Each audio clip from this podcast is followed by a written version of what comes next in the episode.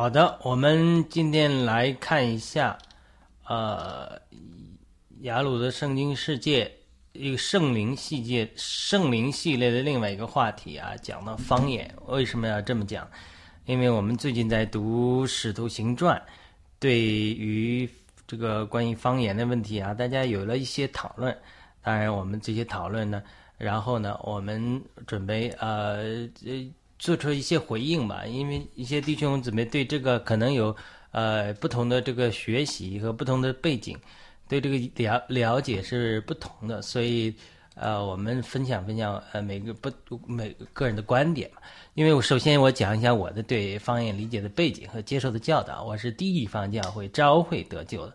那么地方教会的立场对于方言是是呃这样的，就是说我得救的教会，他不否认。圣经中有真实的方言的经历，但是呢，呃，反对信徒讲方言，因为很多人讲方言的人有肉体假冒的情形。那早期尼托生弟兄是反对讲方言的，他虽然据说受了圣灵的洗，但是呢，他不讲方言，他也反对李长寿弟兄讲方言。那么李长寿弟兄是早期在北方呃做施工的。呃，李尼托生是在南方做施工的，那么李长寿当时受了北方的灵恩运动的影响，就四零年的灵恩运动影响，所以带领一些他呃的信徒去讲方言，据说他讲了两年之久。那么后来尼托生就给他拍了一个电报。呃，就是引用这个林前十四章嘛，还是我一下子忘记了，看是不是林前十四章？大概讲的就是齐都讲方言嘛，就是因为电报很贵嘛，就给他发了一个呃电报，就是齐都讲方言嘛。这个呃，首先呃，对李长寿的影响很大的，因为李长寿把倪作生当做属灵父亲嘛，所以呢，他自这个之后的他也就呃不再操练讲方言了。呃，所以那这个我们我回头再讲呃这个问题，我认为呃这里尼托生是讲错了，为什么？呃，我一会儿会解释。呃，因为这个齐都讲方言嘛，我先简单提一下，就是说，因为方言里面有几层的不同，呃，这是格林多前书十二章，呃，齐都说方言嘛。难道个个都是翻方言的吗？就是，这就是我今天要讲的一个话题。我回头会提到，就是说方言里面有四层，第一层是《使徒行传》二章那里的人类的语言，其他的语言。那么另外几层呢？一层就是解释为天使的方言。呃，保罗说：“我如果能说天使的方言，没有爱，也是鸣了罗响的把。”这是第二层。那么第三层呢？是指一种祷告的语言。那么，这个祷告的语言，因为没人懂，与神讲说各样的奥秘。那么保罗说：“我的灵祷告的是，我用我的灵祷告，也用我的心思祷告。我用方言祷告，我也用心思祷告。我用方言呃呃歌唱，我用心思歌唱。他把方言和灵混用 （interchange），所以他才讲了一种说灵一种语言祷告的语言。”当然了，那对于不理解方言的人，就把它讲的舌言呐等等啊，或者说这种，呃这种情形，那这个是我们一会儿再谈到的。那第四个层面呢，就是呃这里尼头生讲的齐头说方言嘛，临前十二章三十节，是保罗特别讲到教会里有人有讲方言的恩赐，有人翻方言的恩赐，不光有这个恩赐之外，还有人是讲方言的。Office 办公室，翻方言的办公室，就好像有的人是使徒一样，有的人是先知一样，有的人是呃教师一样，有的人是就是说方言的，他是有这种从神来的恩赐或者呼召，或者说一个职分、一个职事。所以呃，临前十二章三十节的是说，其实都恩恩赐一病的吗？对不对？那。每个人有很多基督徒有祷告的时候，别人得医治的经历，那是不是每个人都得恩赐的医病的这种特别的恩赐、恩高职分，或者说神的呼召，或者神赐给你的一个一个一个恩，一个一个一个一个职责、一个职分嘛？它是连着的，其都是得恩赐医病的吗？其都是说方言的吗？其都是翻方言的吗？它是作为一种 office。如果你作为第五层或第四层，其实保罗在这里讲的是，其都是说方言的吗？是说，难道每个人都有见到呃说方言的 office 或者说方言的这种恩赐职分吗？职事吗？因此他发这个东西跟李长寿讲的时候，那那那其实是引用错误了。因为当时李长寿在北方学方言呢，他是希望能够圣接受圣灵的充满，但是问题就在这里了，就是一九四零年代中国北方的灵运动是对方言的理解，呃不够精确吗？还是说呃肉体的现象太过强烈？总之，除了尼托生的反对之外，李长寿本身学了两年方言之后，也没有得着能力，也没有似乎是吧？就是也没有得着什么丰盛，反而观察到灵运动中，用他自己的话来讲，就好像灵运动浇灌的时候，就好像大水，呃，这个大雨倾盆一样。但是呢，人的品格呀、生命啊不够啊，就好像黄土高原一样，水都冲去了。不但有的时候没带来呃祝福，反而呢，甚至带来伤害。如果人滥用恩赐、滥用方言的时候，他常常讲，呃，这样的一个情形。所以呢，除除此呃之外，那么他后来的了，到了台湾也好，都他的书中也多次想到，呃，到南洋也好，他已经不讲方言了，甚至变得反对方言、反对林恩了。到了南洋的之后，又被一些对于所谓的呃对林恩热忱的人。对方言热忱的人，呃，又抓住逼迫他和他的带领的这个门的这个这个这个年轻人嘛讲方言，就其中一个故事，他讲到说，呃，他碰到一个灵恩派的团体是在南洋的，那这个南洋的弟兄就必须抓住人，必须让人讲方言，是就是早早期在灵恩运动中有一个教导的错误，就有些人认为说，你没方言是圣灵的唯一表现。那么，如果你没讲方言，就没接受圣灵；那你没接受圣灵，就是没得救。这个完全是早期灵运动中教导的错误，在现在灵运动中早就纠正了，几乎没有灵恩派这么来讲。但是这种滥觞，早期灵运动也许四五十年代的时候，有有的人这么错误的教导，就给了人批评方言的人有很多借口。所以他在一本书中就写到说这个。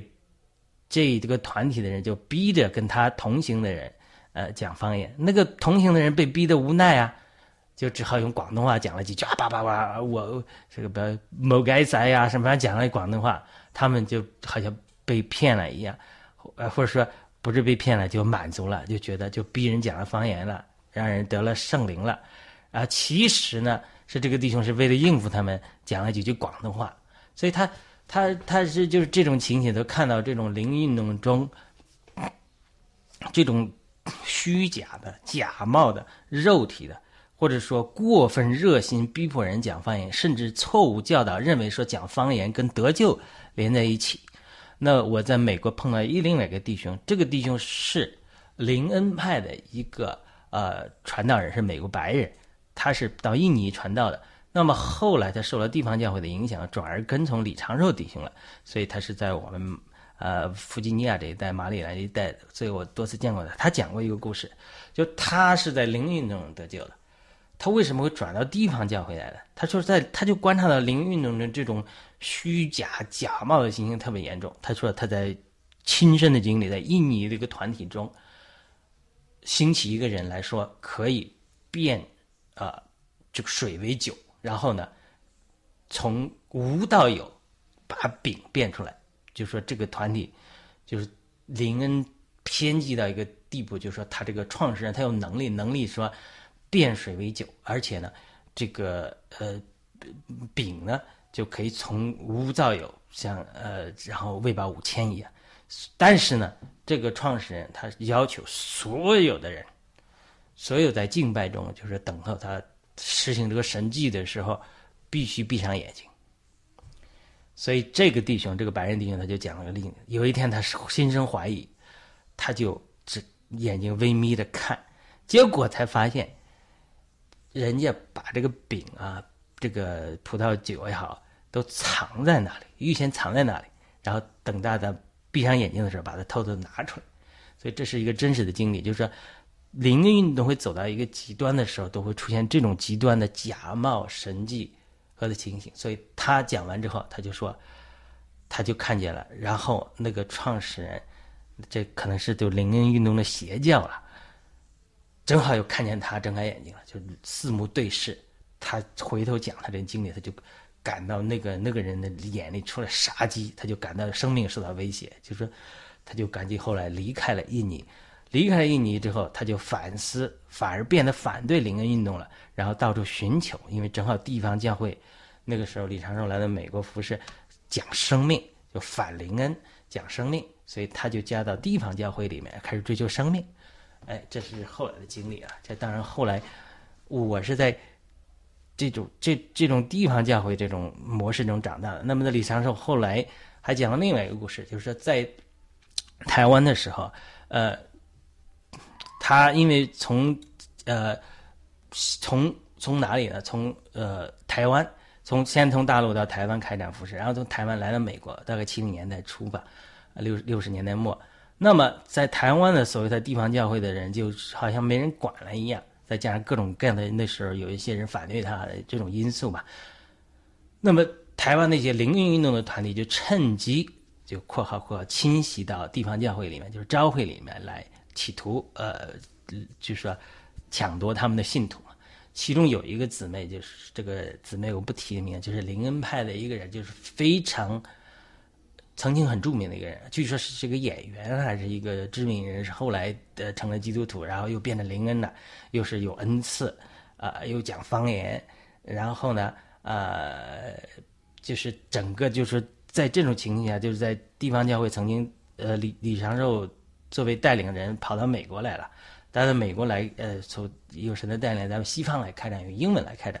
那么在台湾这一块就空了，空了之后，这个灵恩的团体呢，哎，就去拉他们的人，然后很多地方教会的信徒都啊受到影响了，觉得说，哎呀，这个姊妹有神迹奇事啊，有。但是很不幸的一件事情发生了，这个姊妹后来得了舌癌，舌头上得了癌症。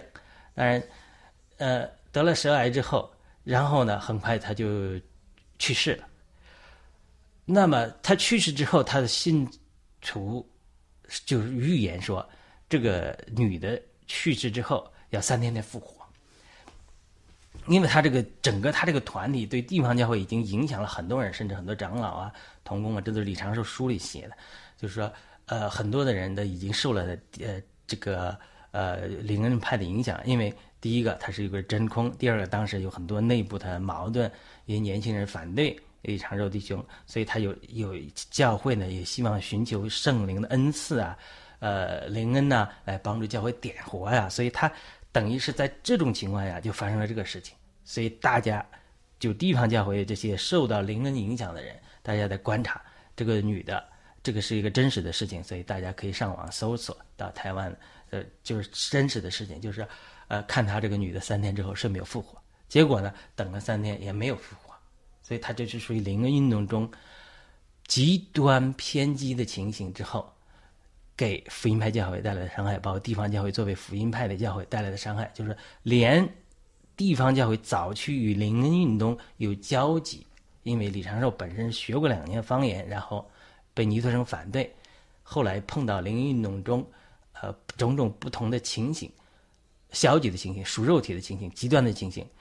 与假预言的情形，所以变得反对灵恩的，这是我得救的地方教会这个光景。所以在这种情形下，呃，李长寿因为在美国嘛，因为信徒他们被灵恩带带偏了嘛，他也是说在书中说他就是，呃，也没说那么多话，因为弟兄姊妹都这么要都要去接受灵恩，你现在反对也没什么用啊，他就等着观察，等到三天之后，这个女的没有复活，弟兄姊妹都很失望，从此对灵恩运动完全关闭了门，就说李长寿也反对。弟兄地方讲弟弟兄姊妹觉得说灵恩也是骗人的，所以呢也就不接受灵恩运动了。所以在这种情形下，那么地方教会，特别是呃尼托生是反对灵恩的，在尼托生文集中提到灵恩派，呃科学基督教都是邪教，这是在尼尼托生的文集里面写的。但是我认为尼托生的呃，我我很尊重尼特生，我也从尼特生学习了很多生命的功课。我们地方教会出来的当然是学习尼特生和李长寿的，但是尼特生对于方言的认识是错误的，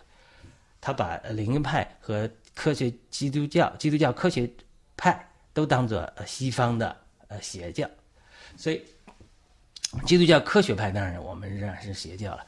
但是他对灵恩派的认识，他是他是不够的，呃，因为灵恩派后来又发展了很多很多的恢复，呃，我过去从二零一四年一五年开始到灵运动的学习之后，发现了太多的丰富是在地方教会有福音派是没有学习到的，呃，包括对方言的理解是有偏差的，所以我才一直补课，一直思想发生了改变，所以我在呃录制这三十四十集三十多集讲我。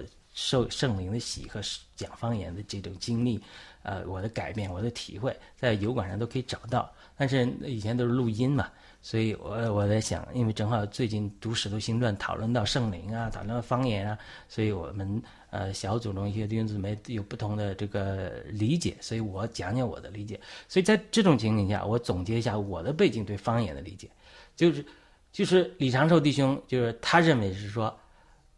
灵运动是出于神的，是对弟兄会，就是地方教会，从弟兄会，就是说开闭关弟兄会也好，开门弟兄会也好，就是所谓的乔治穆勒是开门弟兄会，呃，达密约翰达密是闭关弟兄会的，他们从这边继承了一些生命的功课，所以因为达密的弟兄会到闭关之后就越来越死，越是太计较于这个呃圣洁了，就是太计较于这个立场了，慢慢慢慢。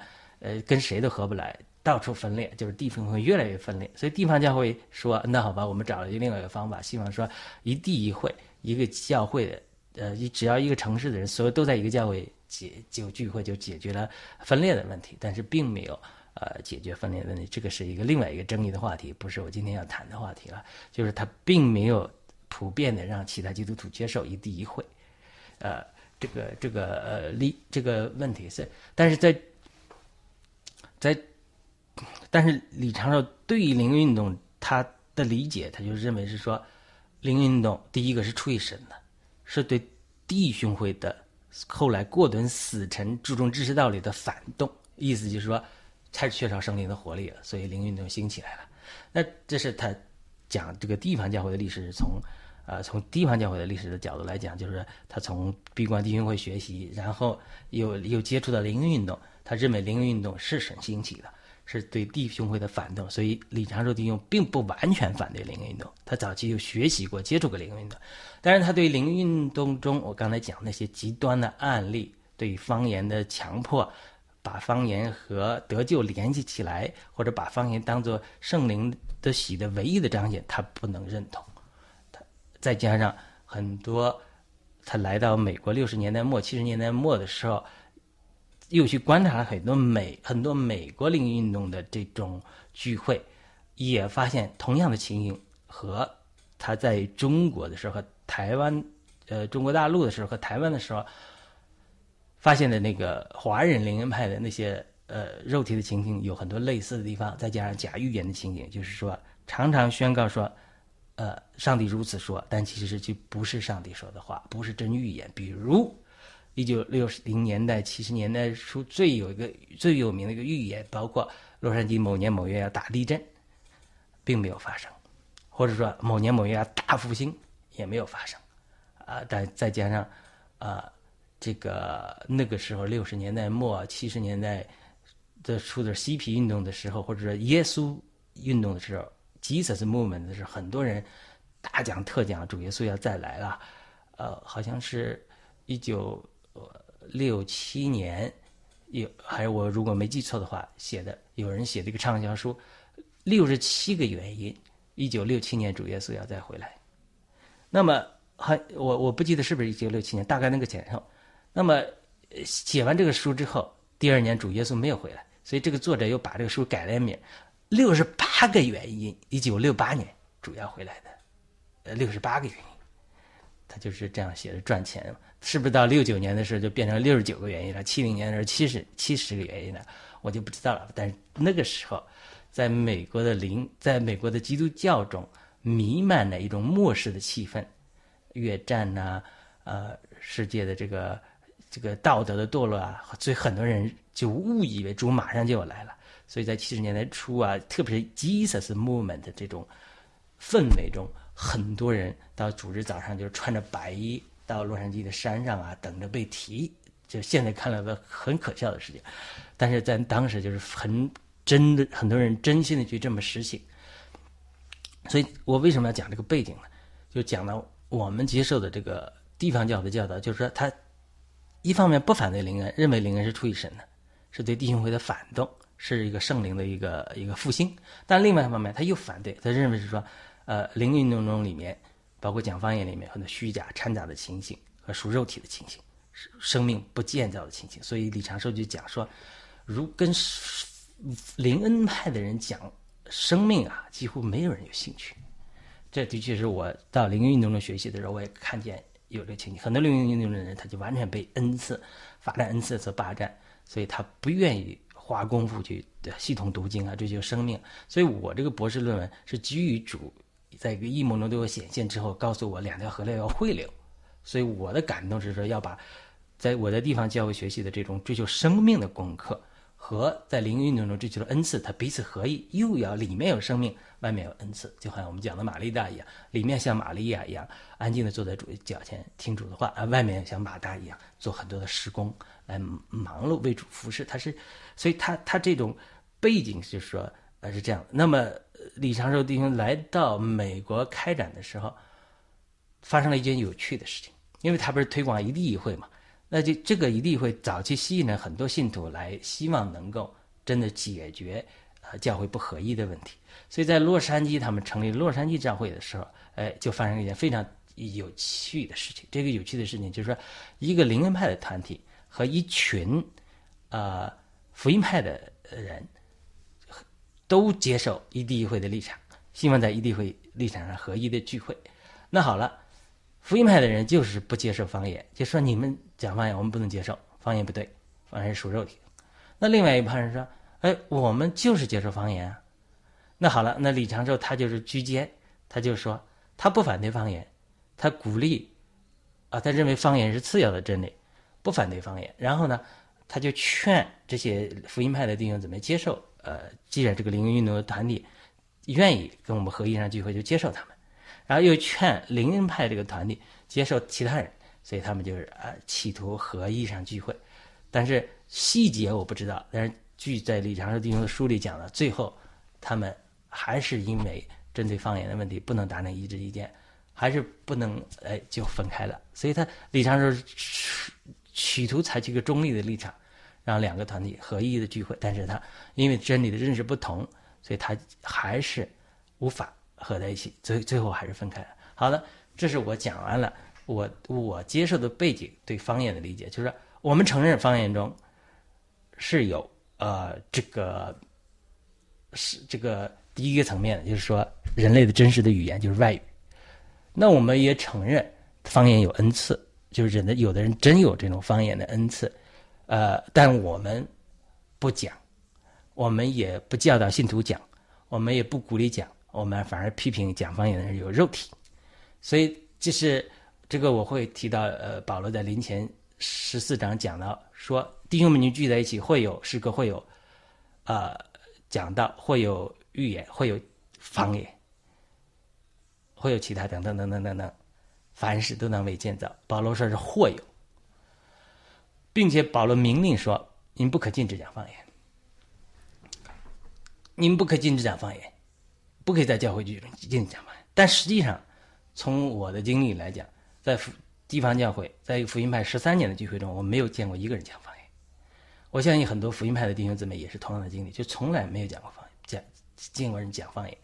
那这个就不符合保罗的教导了。保罗说。或有，或有，或有建造的话，我我看他怎么说的。他说，他说，呃，零前十四章二十六节，弟兄们，这却怎么样？每逢你们聚集在一起的时候，跟或有诗歌，或有，或有教训。呃，这诗歌大家都唱歌，那聚会中，呃，如果如果说我们主日崇拜没有唱歌的，这还叫聚会吗？会有教会，没有讲到的，还有聚会吗？会有启示。这个启示有的时候，他这里讲的是不是讲道，是预言的启示，就是地方教会翻的申言也好，呃，灵恩派翻的预言，或者有的教会翻的做先知讲道也好，它是这这种神奇的启示。然后第四会有方言，第五会有翻出来的话。那么四和五就是讲到有方说方言的恩赐或职分的人，或者有翻方言的恩赐和职分的人。然后他讲完这五个或之后，凡事都当为建造。好了，这是保罗说的。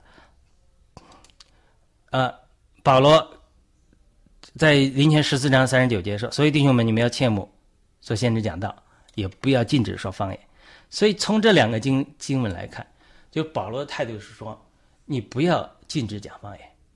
呃，我回头再说批评讲方言的肉体的人的情形。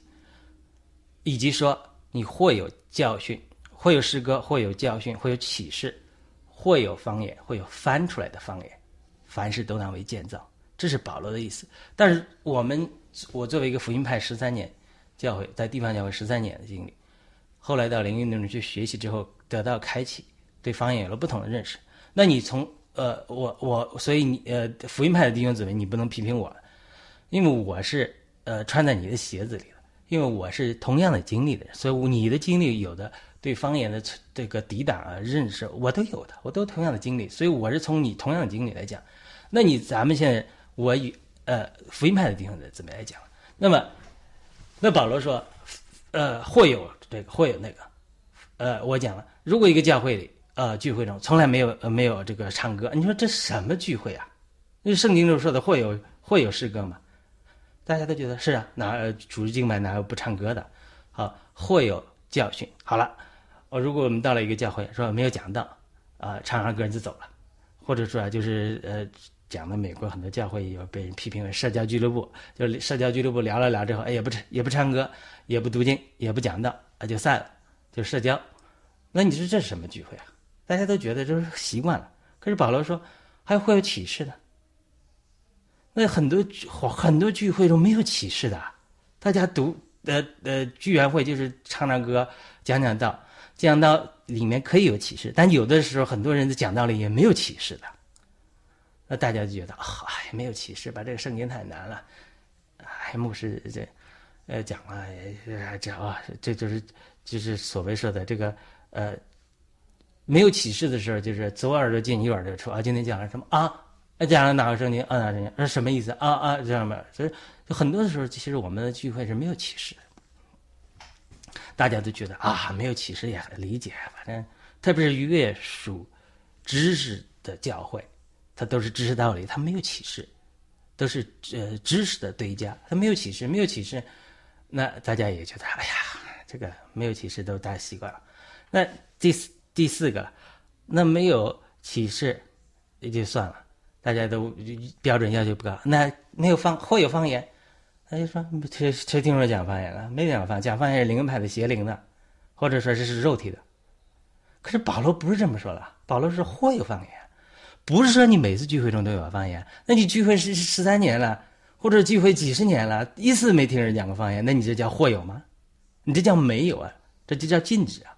所以你你进来你要读圣经话，你不能篡篡改保罗的话。保罗说不要禁止讲方言。那这不实际上很多教会就是不去讲方言，你讲方言就把你踢出教会了，认为你是邪灵啊，有病了，这不就是禁止讲方言了吗？禁止讲方言不是与保罗教导不符合了吗？那会有翻出来话更没有，所以大家都对后面的会有启示、会有见呃方言、会有翻出来话毫无感觉，觉得说哎呀没有是正常的，这个不是保罗所说的话。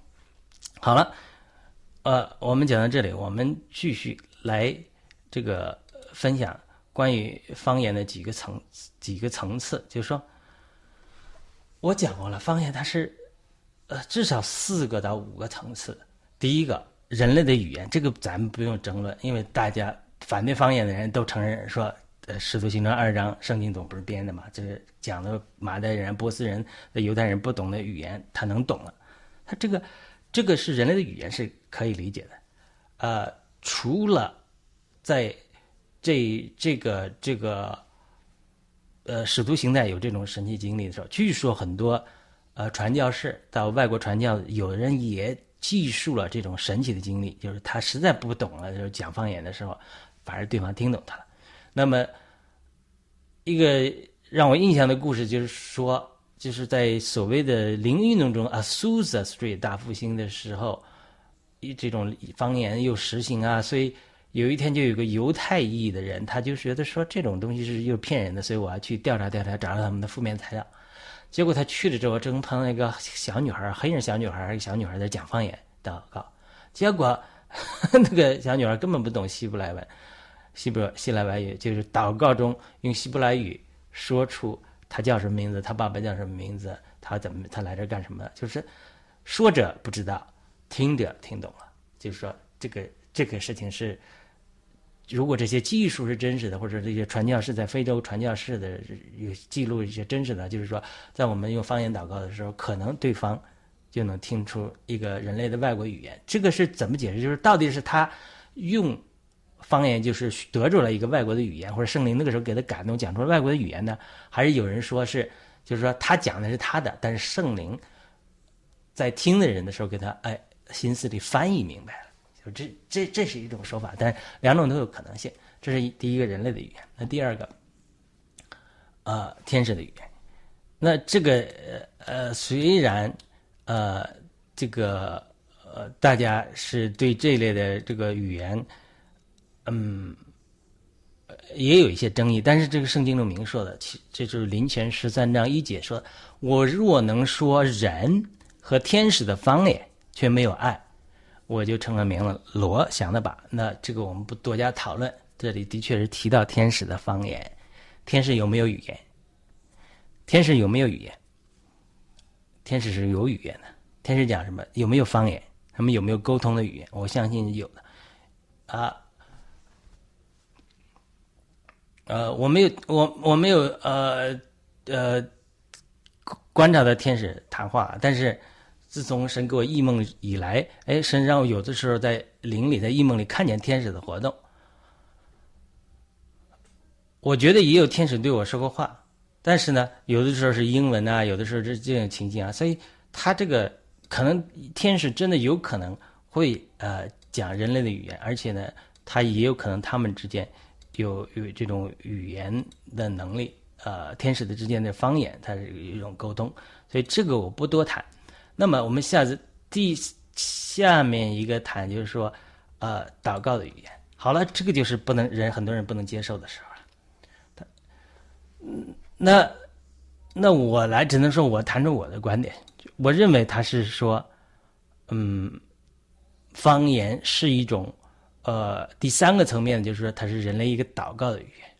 首先，林前十四章二节说，那方说方言呢，原不是对人说，那是对神说，因为没有人听出来。然而他在灵里，却是各样，兼说各样的奥秘。那好了，这里这个明确的说，说方言的人，他不是对人说，他是对神说。呃，因为人没有人听出来，而在灵里却讲述各样的奥秘。就是说，我们讲方言的时候。我们可以与神讲述各样的奥秘，所以他这里把方言比作一种灵的语言，与神可以沟通。但有的人说，那你我们心思里一年里我们没有祷告天赋，都知道我们一切想还要用方言吗？为什么还要用方言吗？难道神听不懂我们说人类的话，或者说我们不说话，我们心思里有什么想法，神都知道，神都知道，那为什么还要讲方言呢？对不对？他这里是呃。呃，有有有一些呃解释吧，啊，一种解释是说，当然我不不是说他的解释都对啊。一种解释是说，他这个方言是与神说各样的奥秘，这个奥秘呢，是我们与神之间沟通的一个管道，不让别人知道的，呃，因为别人听不懂，是我们的一个奥秘，也不让撒旦听得懂。呃，这个马哈是沙瓦的。美国的灵派的一个牧师写了一本书，专门讲方言的恩赐的时候，他就举了一个美国和日本打仗的一个例子，就是美日战争的时候，嗯嗯，彼此都在破解对方的这个电报，呃，美国人有懂日语的，所以可以破解日本的电报；日日本人有懂英文的，所以可以破解美国的电报。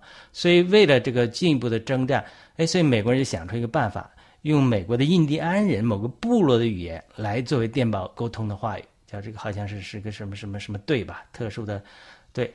所以呢，这个时候日美的情报战就发生了变化。美国人总有人懂日文的，所以总能破解。日本的这个情报，那么日本人没有人懂印第安语的，所以他就破解不了印第安人这个语言的这个情报，所以他就用这个例子来比喻说，当然这个后面这个是真实的历史啊，你可以上网搜索一下。后来这个美国印第安的团队还被布什总统呃颁发奖章来表扬，他就用这个例子来比喻说，就是我们与神之间有的时候有奥秘的沟通的时候。呃，我们心思中的，甚至我们说出来的话，撒旦可以去偷听啊，怎么样？那么，呃，这个神，呃，与我们之间的沟通，它是有一个奥秘的，所以呢，就是说，不让，呃，呃，这个，呃，不不让这个，呃，仇敌知道，这是一种解释，你可以接受，也可以不接受，但是。我们不谈这个，这是我讲的一种解释。但是他说到一个点，就是说，我们的确在灵里祷告的时候，可以与神讲说各样的奥秘。为什么我们与神讲说各样的奥秘？这里有很多的原因。因为马太呃罗马书八章讲的是，他讲的是说圣灵有说出来的叹息为我们代求。那这个叹息啊，当然这个解释有人认为牵强，但是在灵运动中常常把这个叹息。解释为方言，呃，是不是有严格的证据？我只是说明他这种解释。他说，就当我们比如太属肉体了，呃，圣灵替我们叹息，替我们代求，呃，因为什么？因为我的心思，保保罗说的说，当我去讲，呃，我去讲方言的时候，我的心思并不起作用，我的悟性不起作用。这是保罗在临前十四章十四节讲，他说，我若用方言祷告，我就的灵就祷告。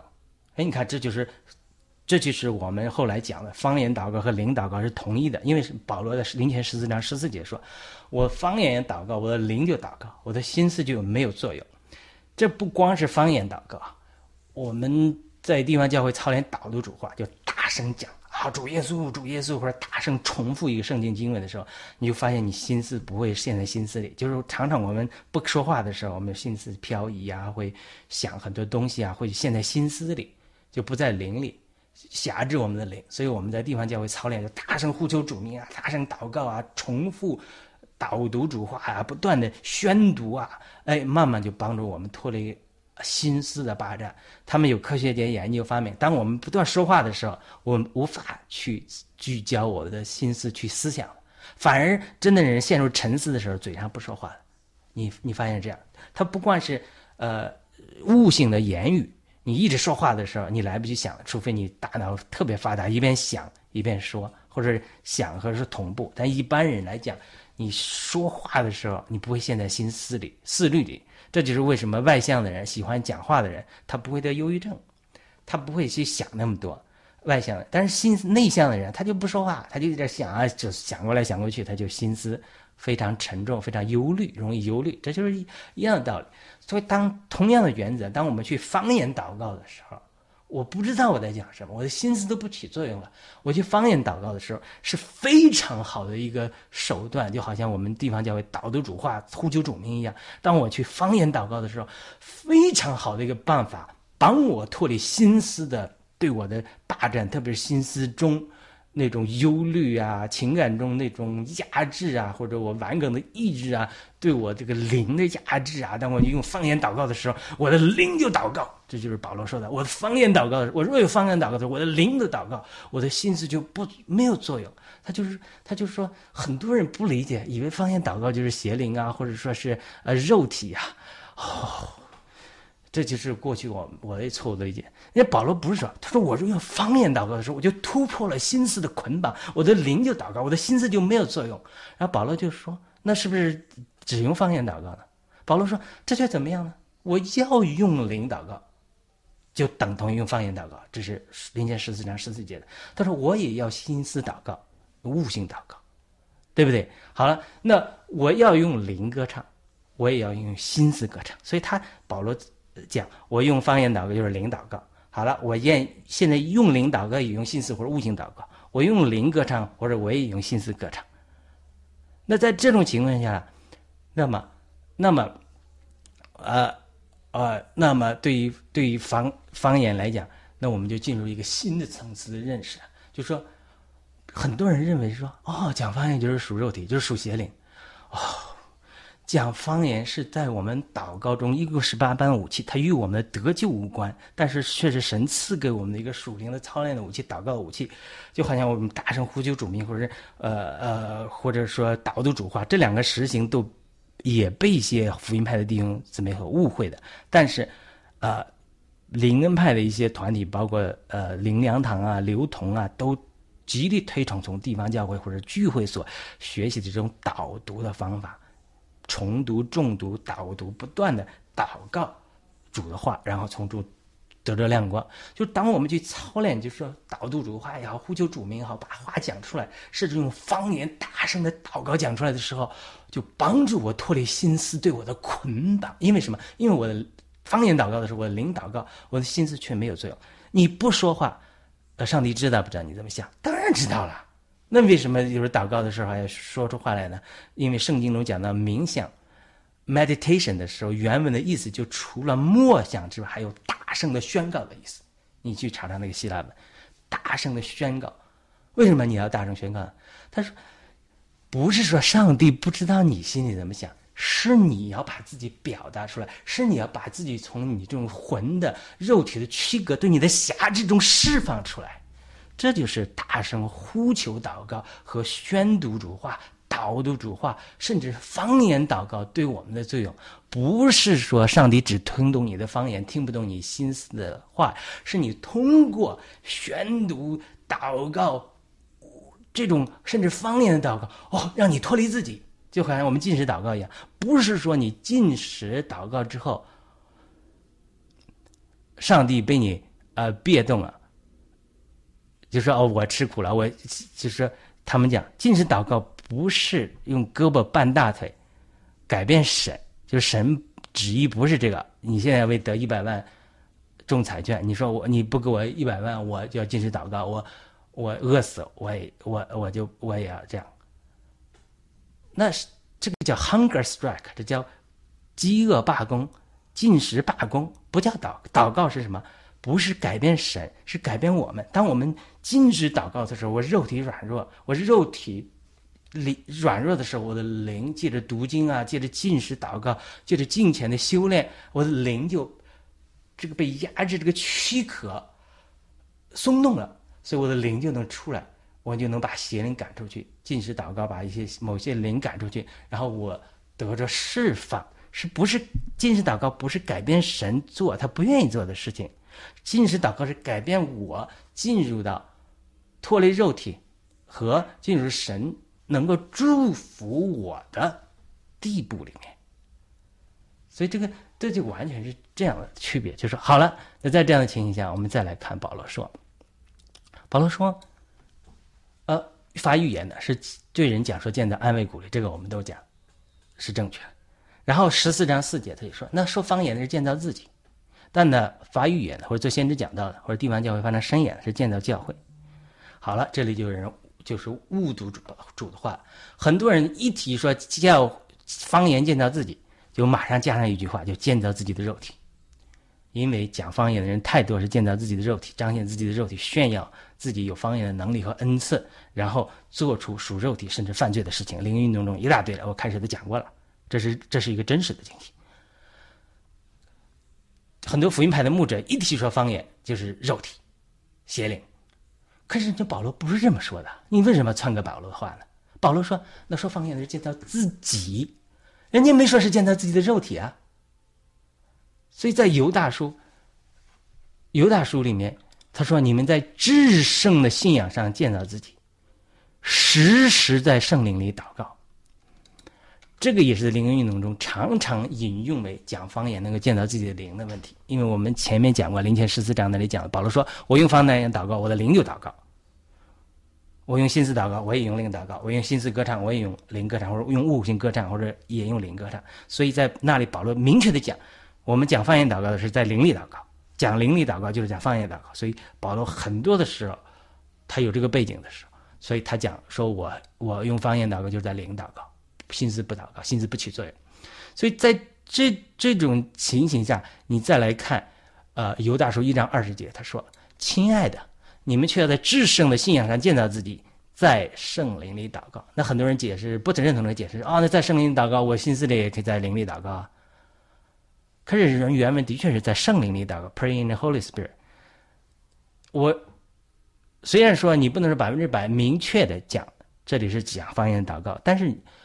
根据保罗的林前十四章讲的，我方言祷告是在灵里祷告，它是可以解释的，可以这么引用的。所以，当你在圣灵里祷告的时候，需要在至圣的信仰上建造自己，建造自己，他是建造自己的灵，不是建造自己的肉体。人家保罗没有说讲方言是建造自己肉体，讲方言的人他建造肉体，他方言的人有肉体是讲方言的人的问题，不是方言的问题。就好像吃肉的人放纵肉体，不是肉的问题，是肉体的人的问题。方言也好，吃肉也好，都是一个工具。守节日也好，不守节也好，保罗说了，它是一个工具。我不要这个工具辖制我。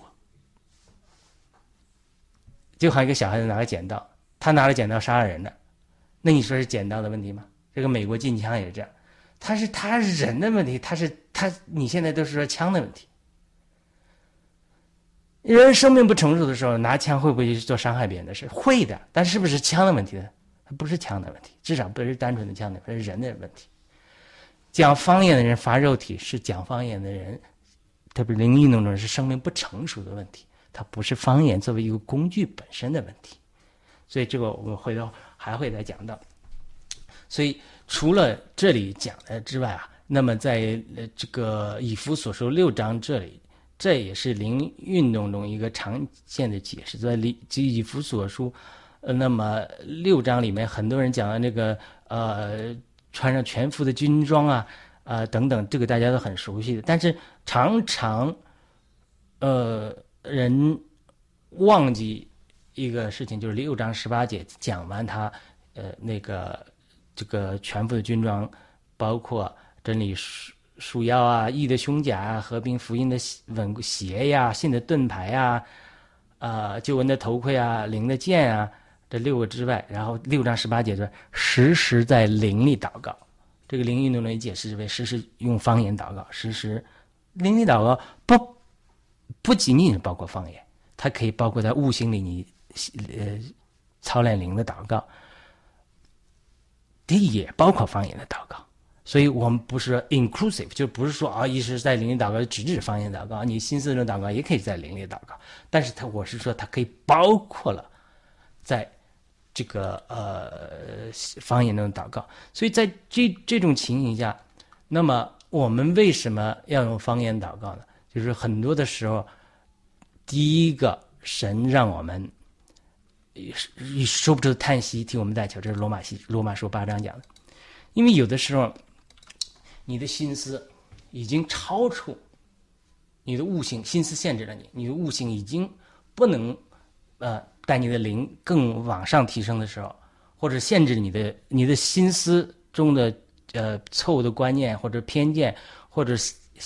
没有被开启的心思限制了你，不知道如何祷告的时候，不知道进一步与神如何交通的时候，圣灵会用说出的叹息给你代求，就是意思是说，你自己有某项肉体，但是你都不觉得自己是个这个肉体或这个罪是你的拦阻，但是圣灵知道啊，你自己不为这个祷告，因为你没看见，所以圣灵就会用说不出的叹息祷告。所以当我们他讲，当我们就说有的时候我们不是悟性祷告，而是用方言祷告的时候。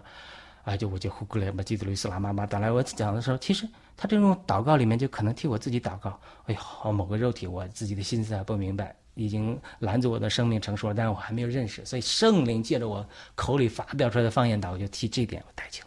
第二个，因为这个这八章二十六节说，那圣灵也照帮同担负我们的软弱，因为我们不想着怎样祷告，那灵亲自说出来的叹息，说不出来的叹息，为我们代求。那监察人人心的小的圣灵的意思，就是他照着神为圣徒代求，就是我的心思，我对我的某一项软弱或者拦着我生命进一步成熟的某个点，我不认识，我心思不认识，我怎么为此祷告呢？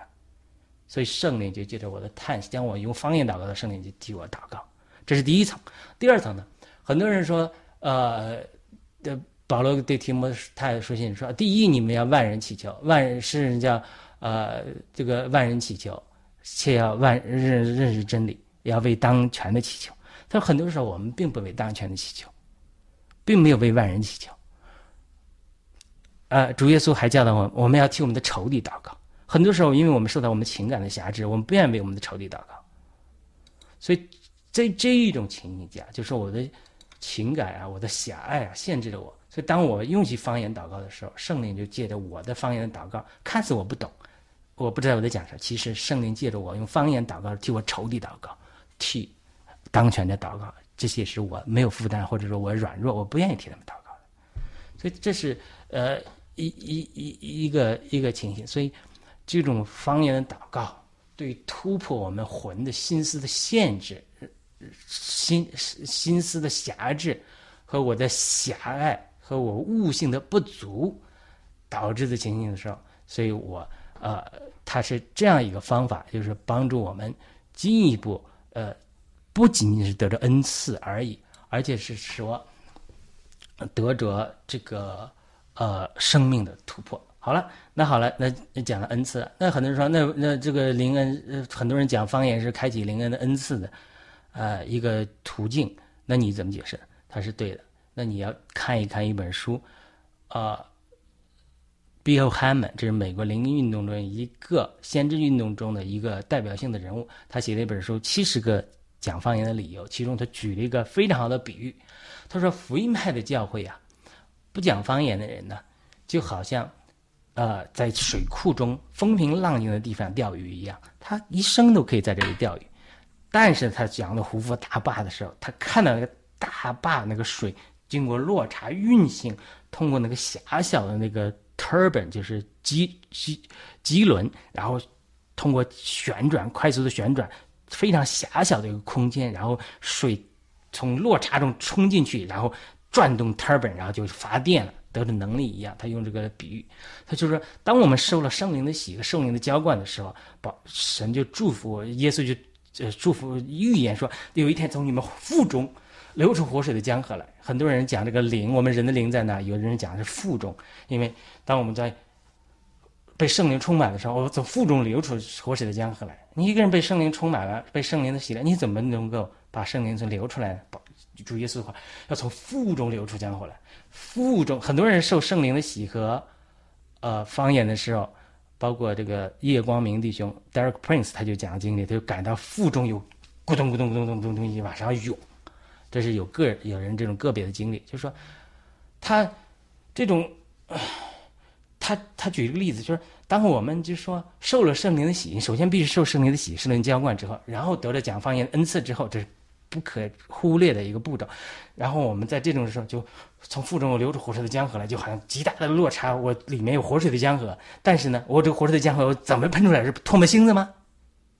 还是还是呃吐出来圣灵呢？还是莲花呢？不是，就借着方言，借着方言，就是当我里面受了圣灵的洗，呃满了圣灵的充满，然后我不断去操练讲方言的时候，我就好像一个 turban，这个。落差这个胡夫水坝这个 turban 一样在转动，转动。我说这这他妈的，他后边撒的后边去都干嘛？撒的去都送两马叭叭来撒的。然后这个一一直就我一天用一个小时两个小时讲方言的时候，就我腹中的活水的江河，我就是通过这个方言一样，它就涌流出来，转动这个齿轮，然后不断建造我的灵。然后呢，一从我这个方言里面就慢慢慢慢更多的。开启我神圣奥秘的领域，就它就好像能发出电来一样，发出大能力来。凡是追求恩赐的人都都常常见证，他多讲方言的时候，其他的各项恩赐、预言的恩赐啊、医治的恩赐啊、先知的恩赐、神迹的恩赐啊等等，都会更加的开启出来。所以说，方言是开启恩赐。不单是开启，有的时候我们圣灵的喜之后，恩赐就得着了。但是你要发展、锻炼你的恩赐，是一个不一的、不可或缺的一个途径。因为什么？当我肚中复活出的江河，神把。恩赐放在我的灵里了，但是我怎么把它越练越明？从一他连德练到两他连德、三他连德、五他连德呢？就是当我付出火热的江河，接着方言祷告，后来接着常常祷告，越祷告越多的方言的变化，得着方言的层次的提高，然后呃，圣灵的恩赐在我里面就越在我外面就越多的彰显出来。这个是很多人。经历之后才有知道，很多人他没有圣灵的喜的经历，他没有方言的经历，没有方言祷告之后恩赐得显彰的经历，他就觉得说你们讲方言就是神经病。我讲过了，我是地方教会出来的，反对讲方言，对方言一无所知的。但是主的主宰，主首先呃主宰，借着环境带我到灵运动中受了圣灵的喜，圣灵喜浇灌之后摔倒啊，这个无法站立，这都是。只过电，这都有的真实的经历。然后方言开启啊，恩赐开启啊，但是借着方言，然后恩赐上更多的呃彰显出来。这个这个是真实的经历，是我个人真实的经历之后，对方言的领悟变多了。方言是次要的真理，不是主要的真理。主要的真理是我们得救上天堂，耶稣的基督的保险。所以我上次跟另外一个姊妹讲。我们谈到方言的问题，这属于圣经中次要的真理。我们在圣经中基要的真理，是用教父的话说，包括耶稣基督为我们保险上为我们罪上了十字架，并且要重生复活，带带我们到天堂去，这就是基本真理，在基本的真理上坚持。那你邪教说啊，耶稣不是道路，那我不能接受。第二个，在次要的真理上，liberal，在次要的真理上，包括你接受。不方言好，不接受。方言，说方言是跟得救相关的，这完全是错误的教导。你愿不愿意讲方言？你讲不讲方言？这都是次要的真理。在这样的真理上，liberal，就是说你给别人自由，你愿意讲讲，你不愿意讲拉倒嘛。我私下操练讲方言，我从来不在聚会中跟人家讲方言，耽误别人的时间嘛，不去炫耀嘛。但我私下讲方言，你你你你你就我不影响你嘛。但是你现在说对于方言有问题，认识不够，那我讲着我的认识的变化，这个是我的自由嘛，对吧？所以。在次要的真理上，liberal 给人有自由，在所有的事上有爱。你不能因为说他讲方言，你就觉得是邪灵邪灵了；然后他反对方言，你就说他是抵挡圣灵，反正就是吵着你骂我，我骂你。这这这就是不符合圣经的教导了。因为所有的事上都要有爱。所以这个讲完了，那然后我们再讲讲整个灵前的结构。这是这次我不读。这个博士论文主要写灵前讲这个方言预言、地方教会的深言和灵恩派的预言的互补的关系。我认为他们可以互补，彼此比弥补不足。然后我来讲讲最后一个点，就是说为什么很多人误以为啊保罗反对方言？其实这是对保罗一个错误的理解。保罗不是这样的。那我们从呃。非常简短的开始讲，就是整个灵前的结构是什么？灵前的主题是什么？就是爱和合一。就是保罗在林格林德教会建立这样一个教会，但是他他不是常驻牧师。后来亚波罗呀，其他人来不能认识圣灵的喜的人又来教的，又反对方言的人。后来，呃，亚波罗的一些门徒在格林多，呃，在这个以弗所碰到这个保保保罗，保罗问他们说：“你们受了圣灵吗？喜吗？”他们说：“啊啥是圣灵啊？”那你们受的什么禁呢？他说我们受的约翰的禁。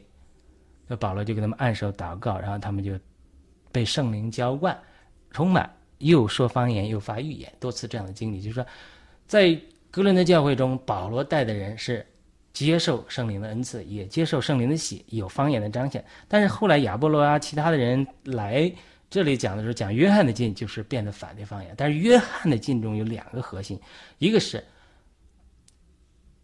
我要水洗，但是另外一个将来耶稣带来将你们浸在圣灵与火里，所以但是他传像那个水打涟漪一样石头进去，他就传着传着，光约翰的浸就只传到第一层了，没有讲到约翰说的主耶稣来了把你们浸在圣灵与火里，就是灵浸。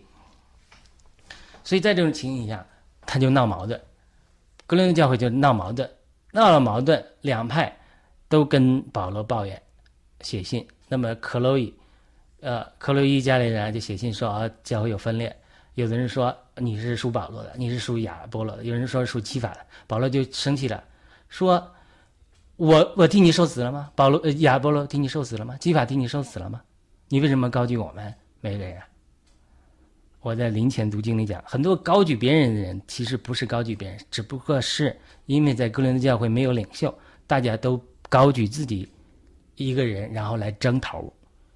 所以呢，保罗就劝他们说：“你们不要在这争，不要在这争。真正的生命成熟是在于经历十字架和经历十字架的基督。”好了，那他就是闹矛盾，闹矛盾呢，呃，保罗就继续跟他就讲了他自己的经历。他说：“我，啊、我进知识是怎么样的？我们要生命要变化，我们呃等等等等。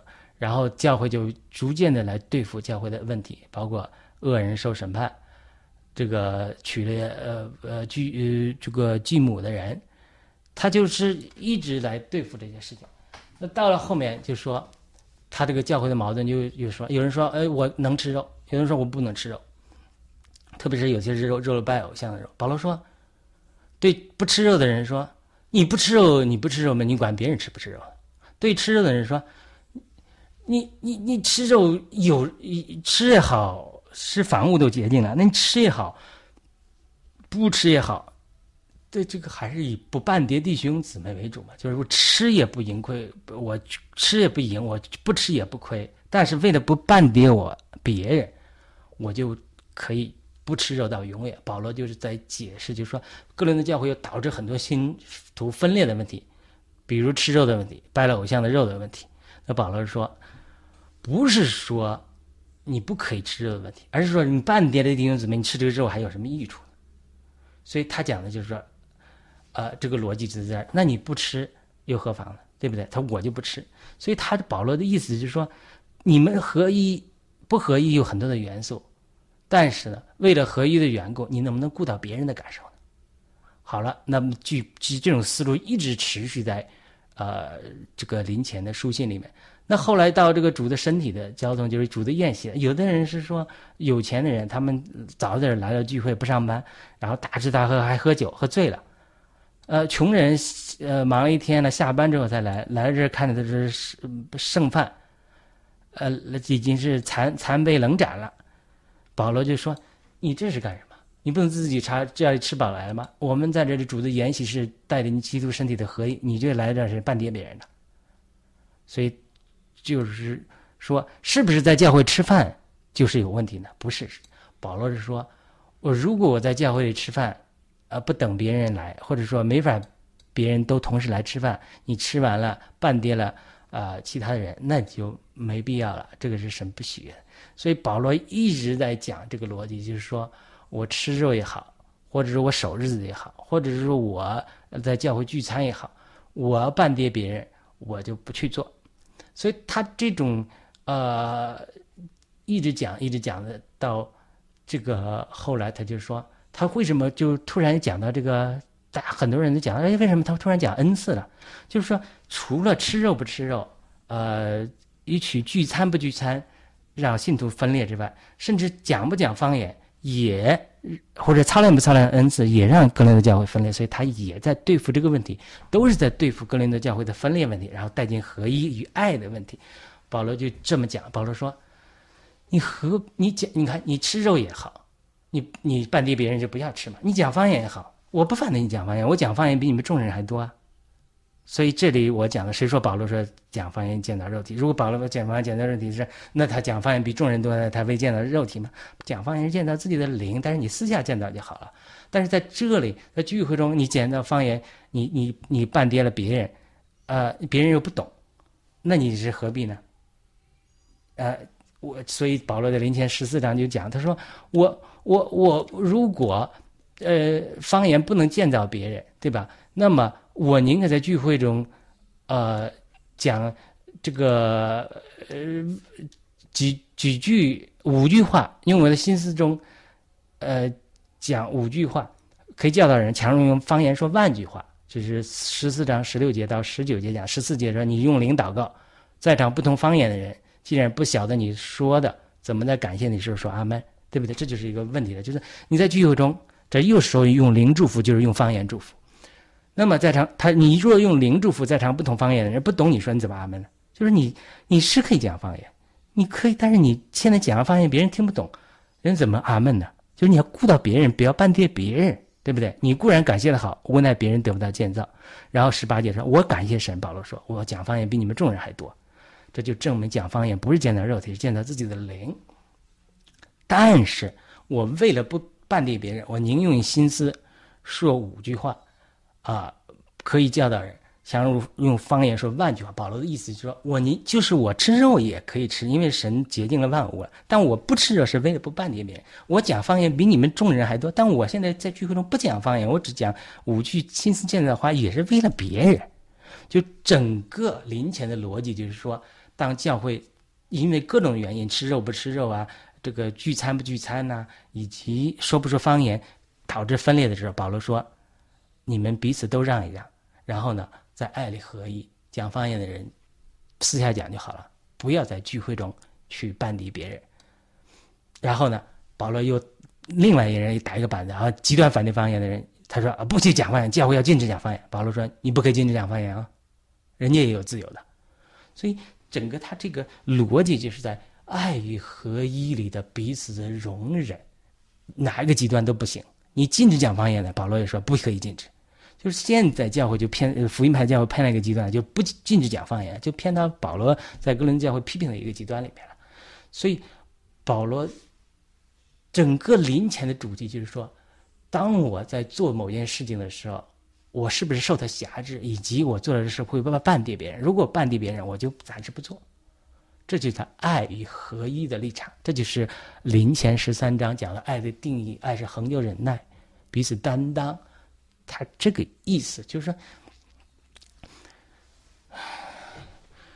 所以他这个这个保罗他这个负担，他就十四章二十节的继二十五节的继续讲，他说：“你们领悟上不要做小孩子，在恶事上做婴孩，领悟上要成熟，就不是方言的问题，是讲方言的人生命不成熟，他的肉体的彰显，就好像吃肉也可以办别人，聚餐也可以办别人，讲方言也可以办别人。”所以，这十四章二十一节，他说：“呃，我主说我要用一般人的舌头，一般人嘴唇对这百姓说话。虽然如此，他们不听从我。”然后十四章二十二节，这个，呃，他讲的这个就是更另外一个层面，就是方言是不给给不信的人做标记，但是给不信的人，不是给信的人做标，记，但是给不信的人。特别是讲到人类语言的那个情景，我给讲的《使徒行传》二章的情景，以及我讲的阿苏萨斯之类的那个犹太人。他不信，他来了这儿一个小女孩，整个用方言，用犹太话讲的话。他说预言呢是给不信的人，不是给不信的人做标记，而是给信的人。所以全教会聚在一处，众人都说方言的，有不同方言的或者不信的人进来，说你们癫狂了吗？他意思你现在，那你现在这个这里是讲人类的语言里面了。他你你们现在都聚在一起，他人家都不听不懂，这都是信徒听不懂。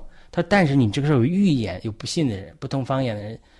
进来，他就被众人劝服，被众人审明了，他心里的隐情显露出来，就面伏于地敬拜神，宣告说：“神置身在你们中间了。”这个我们回头再讲这关于预言的实情。为什么我讲的地方教会的申言和预言的灵牌预言的事情要结合呢？因为我在地方教会听到一个童工讲，他说地方教会这种申言的模式 （force telling prophesy），他说他申言几十年了，从来没有看到一个人匍匐在地宣告说神置在你们中间了，我也没有看到过。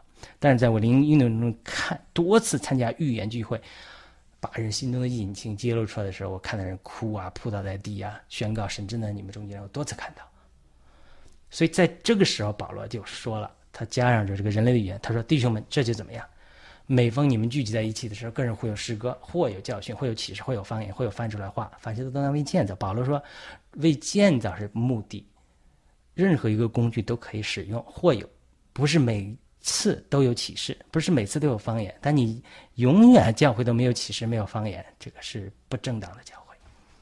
好，然后，然后他讲到十四章二十六节之前，这是讲对方言和预言的基本的原则，然后到十四章二十七节就开始讲对哥林的教会特殊的引领，这个就是很多人搞错了，因为这个之后讲到我在临前的时候读经的时候讲的非常清楚了，就讲到神。圣经的神话哪些是原则性的引领，哪些是，呃，特殊的呃，哪些原则性的揭示，哪些是特殊的引领。然后十四章二六就进入对哥林顿教会特殊的引领，他说弟兄们怎么样？不是二十七节，你若有人说方言，两个人、三个人要轮着说，这是一个翻出来。好了，你这个把怎么叫怎么画呢？比如我举一个例子，如果我们一百格林的教会多少人？一百人，一百人，你两三个人说还可以。如果是呃张永基的教会五十万人，五十万人聚会，难道只能两个人说方言吗？他这个不能教条化，因为从十四章二十七节到后面，甚至关于妇女不能讲道，就是很多反对灵恩、反对方言的人都。都反对妇女讲道，就是这个错误就在这里。我在临前的读经里非常讲的非常详细的，大家可以去回头去看一看。就是从十四章二十七节到关于妇女那一部分，都是对哥林多教会的特殊的引领，而在这之前是对原则性的阐述。然后呃说没有翻的人就在教会中静默，对自己和神说就是了。然后预言的人也只能两三个人，其余当明辨。这一百人聚会，五五十人聚会，一万一百万人聚会能一样的吗？这都不一样的。所以，保罗继续讲这种情形，在这种背景下，他才讲说，妇女在教会中要静默。啊，我个人认为是个人的教会有一些妇女是啊有反叛的灵，所以在这种情形下，保罗对他们讲这些话。你看，他们说要想说什么，可以在家里问自己丈夫。呃，三十六节说，父神的话其实从你们出来的，其实单临到你们的，就是说，在哥林教会有一些妇女高举自己，认为保罗不行，然后说神的话单临到他们，所以他这是我认为是一个特殊的一点。当然，今天不是讲跟方言无关的，我们那是另外一个话题，我们回头再讨论。但是无论如何，我希望我对于方言的分享能够打破您已有的一些旧的观念。我们简单总结一下，第一个。方言有四层：人类的语言、天使的语言、祷告的语言和这个一种恩赐或者职分。所以再回到尼托生讲了，他是把这个，岂不是每个人都有这个恩赐？不是每个人都有这个恩赐和职分来反对李长寿讲方言的时候，从而呃再加上李长寿的负面的经历，对灵运的负面经历，他变得反对灵恩了，反对方言了。其实这是一个错误的应用，因为什么？保罗这里说的意思，不是每个人都从神得出了讲方言、翻方言那个职分，英文叫 office。但是每个信徒却可以受了圣灵的洗之后，发展出一个通方言祷告的一种语言，与神交通的语言。当我们用方言祷告的时候，我们有一种活水的江河就能出来，帮助我们开启我们的恩赐。同时，方言的祷告可以。祷告，我们心思限制我们想不到的点，或者我们不愿意为仇敌祷告的点，或者是不愿意为君王祷告的点，等等等等。同时，方言的祷告、灵的祷告，可以建造我们自己的灵，突破我们心思对我们的呃辖制。这这种，所以很多人对方言是误会极深。为什么呢？因为撒旦最恨恶人就是讲方言。当你讲方言的时候。我们心思会在圣灵的引导下，常常，嗯，怎么讲呢？突破撒旦通过各种谎言给我们建立的壁垒，心思中的营垒，然后突破这种营垒，能够打败空中的仇敌。因此，我们常常被心思欺骗。就是我有一次跟一个弟兄姊妹讲，他说：“啊，灵派的人常常被邪灵欺骗。”那个弟兄姊妹就讲了一句话，他说：“福音派的人常常被心思欺骗。福音派的人很多弟兄姊妹太专注于读经啊、传统啊、教条啊很多的知识道理之后，他被心思捆绑，他被心思捆绑。所以我为什么我要就结合地方教会和灵恩派的事情，结合福音派的注重生命的事情和这个灵恩派结合灵恩派的呃注重恩赐的事情，就是我们要从传统福音派和生命派的人对生命的学习。”帮助灵恩派的人，生命不成长的人，能够认识到生命的功课，不会轻易被波浪教训和邪灵欺骗。同时呢，我们向灵运动中，呃，圣灵敞开，学习他们向圣灵敞开的东西，就慢慢帮我们打破我们从传统的教导啊、心思的呃局限啊、呃霸占中，能够灵的经历灵的提升，我们更认识圣灵的引导。和圣灵对我们这种智慧心思悟性的打破，开启我们的心思，就好像主的门徒，无论以马斯以马五斯的门徒也好，说他们都是有那个道理，就是主要三日之后复活，但是看到复活的主却不认识，因为什么？圣经讲，因为他们的心窍没有得到开启。所以，当我们接受灵恩、学习方言祷告的时候，不断的就会开启我们的心窍。不是说你不用方言祷告，上帝不知道你是什么，是你的心窍不够开启。上帝向你显现了，主耶稣向你显现了，然后以马忤斯门徒都不认得。好的，呃，关于方言这个点，我先谈到这里，因为实在是太多的经历，我已经录制三十几集，有兴趣的在油管上可以查到我关于圣灵的进和讲方言的那个我的经历和对知识的认识的这种体会，实在是啊。这是神给我的启示，这个是神在一个异梦中向我显现，身后两条河流汹涌澎湃，告诉我这两条河流要汇流。那我想到的就是注重生命和恩赐两个要汇流，圣经和圣灵要汇流。所以这是这个时代的工作，所以我迫切的希望那些追求生命的、圣经有扎实基础的弟兄姊妹能够突破。对灵恩的、对方言的偏见，然后去追求灵恩，你就能帮助灵恩派的教会脱离他的肉体的清醒。因为什么？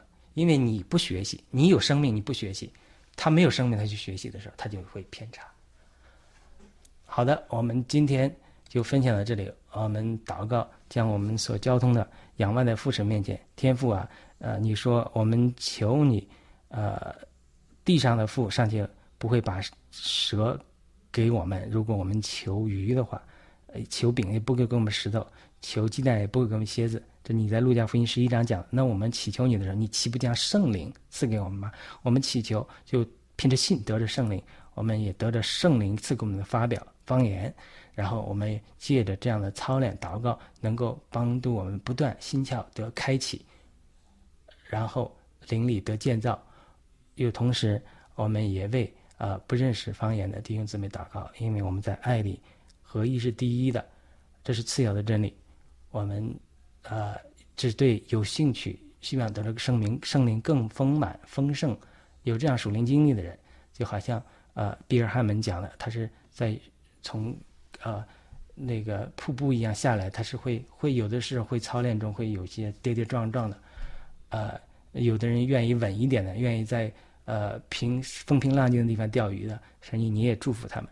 那愿意接着功德圣灵的丰盛和呃愿意认识方言的，我也祷告你，请你赐给他们悟性的开启，让他们认识到这个真理是何等的宝贵，对我们基督徒属灵的提升是何等的宝贵，也让他们能够更多的认识这个呃真理，也经历这个真理。我们以上祷告，奉我们耶稣基督的名祈求，我们将荣耀赞美归给我们。的耶稣基督，因为他是将我们浸在圣灵里的一位，浸在灵与火里的一位，他也说我们要是啊讲方新方言，啊这个我们下次再谈了，因为这太多的问题了。好的，我们今天谈论到这里，我真的祈求祷告天父赐给呃弟兄姊妹希望渴慕更多圣灵呃开启的人和悟性的人，呃心窍开启的人能够得着圣灵，得着圣灵的充满。和圣灵的彰显的流出，我们到这里，我们希望，呃，所有，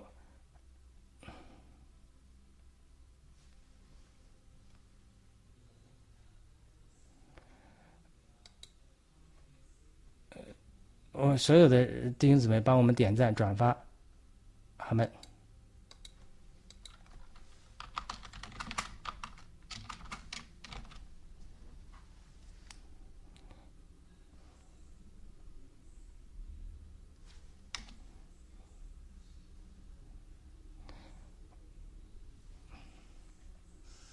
圣灵系列的另外一个话题啊，讲到方言，为什么要这么讲？